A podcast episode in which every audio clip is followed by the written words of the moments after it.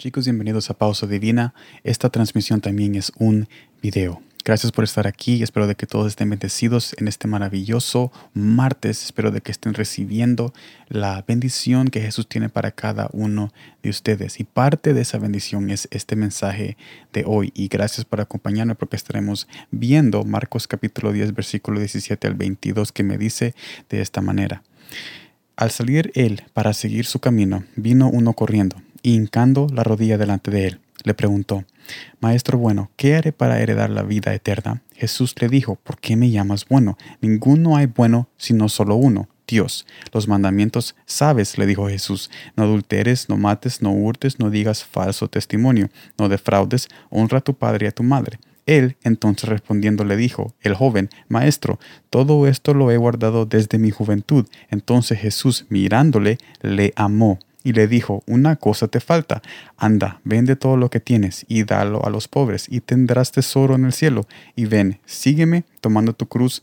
Pero él, el joven, afligido por esta palabra, se fue triste porque tenía muchas posesiones. Después pasa lo siguiente, Marcos capítulo 10, versículo 23. Entonces Jesús, mirando alrededor, dijo a sus discípulos, cuán difícilmente entrarán en el reino de Dios los que tienen riquezas. Notemos como en este pasaje Jesús nunca dijo que era imposible, sino que nada más difícil para entrar al reino de los cielos. Esto me lleva al primer punto. Nuestra condición actual no hace imposible lo que Jesús tiene planeado para hacer contigo y tu familia, porque la clave está en cómo Él nos mira, a pesar de nuestra condición. Mire cómo nos mira. En este pasaje dice lo siguiente, entonces Jesús mirándole le amó.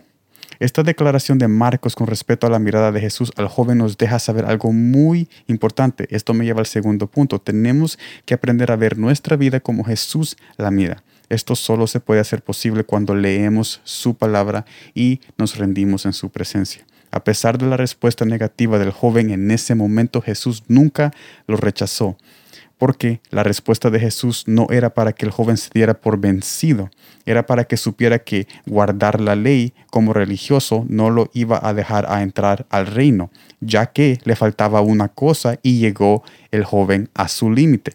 No obstante, tengo por seguro que el joven muy pronto se daría cuenta de un amor que sí iba a dejarlo entrar. Este amor más después se conocería con la cruz que Jesús cargó por el joven cuando el joven rechazó cargar la suya. En resumen, en este mensaje Jesús nos invita a que reconozcamos que Él hace cualquier cosa difícil posible porque no hay nada imposible para Él. También nos invita a mirarnos como Jesús nos mira cuando nosotros vayamos a su palabra y vemos todas esas promesas que Jesús nos ha dejado, que Él quiere cambiar nuestra familia, cambiar nuestro corazón y llevarnos a esa vida eterna. Y también en este mensaje vemos que la cruz es nuestro puesto seguro en el corazón de Dios y no una obra religiosa o no tratar de ganarnos esa gracia con algo que nosotros pensamos que eso es suficiente para alcanzar lo que Jesús hizo en la cruz, porque lo que Jesús hizo en la cruz está por encima de cualquier cosa pensable que nosotros digamos, esto va a hacer que Jesús me ame más, sino que Jesús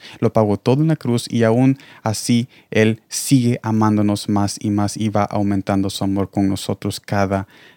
Así que yo te invito a que tú busques ese amor, que tú conozcas ese amor y que tú comiences a reconocer de que no hay nada imposible para Él, aunque las cosas sean difíciles, pero Él va a hacer posible cualquier situación que tú estás pasando y cualquier ayuda que tú y tu familia necesitan en este momento. Gracias por estar en esta transmisión de Pausa Divina. Espero de que este mensaje lo hayan captivado en los corazones y hayan recibido este mensaje no como un mensaje religioso, sino que como un mensaje para reconocer a Jesús de una manera íntima y sencilla, tal como lo hacemos aquí en Palabras con Sal y en las transmisiones de Pausa Divina. Gracias por estar aquí. Nos vemos mañana en la siguiente transmisión y como siempre, gracias por el tiempo.